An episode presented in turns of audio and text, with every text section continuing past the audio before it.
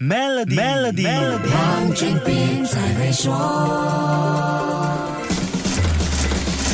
你好，我是黄俊斌。在二零二一和二零二二年，尽管世界上很多成功的品牌都取得令人惊艳的品牌价值增长，但这并不意味着一切会再回到从前，也不代表品牌业务的复苏。商业环境经过疫情洗礼后已经改变。研究发现，全世界的大型品牌都没有太专注于恢复过去的经营模式，而是致力于打造全新的品牌形态。各大品牌已经稳步进入所谓的新常态商业环境了。市场有关人的趋势变化，不只是 Z 世代对消费内容和品牌的联系，还包括品牌背后企业的雇员管理方式。这一点会不会出乎你意料呢？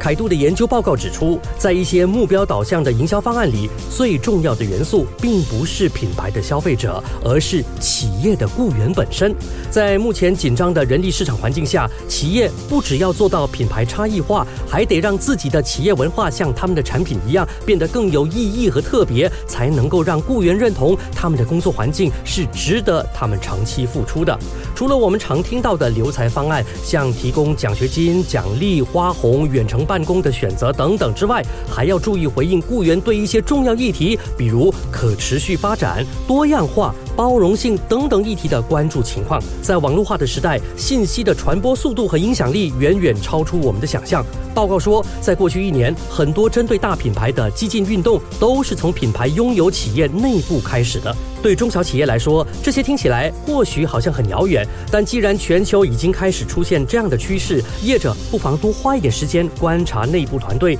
不是为了压制，而是为了企业面对市场新常态做出更好的调试。好，先说到。到这里，更多财经话题，守住下星期一，Melody 黄俊斌才会说。今天就让 Maybank Trade Financing 方案帮助您抓住新商机，详情浏览 maybank2u.com 的 my slash SME，需符合条规。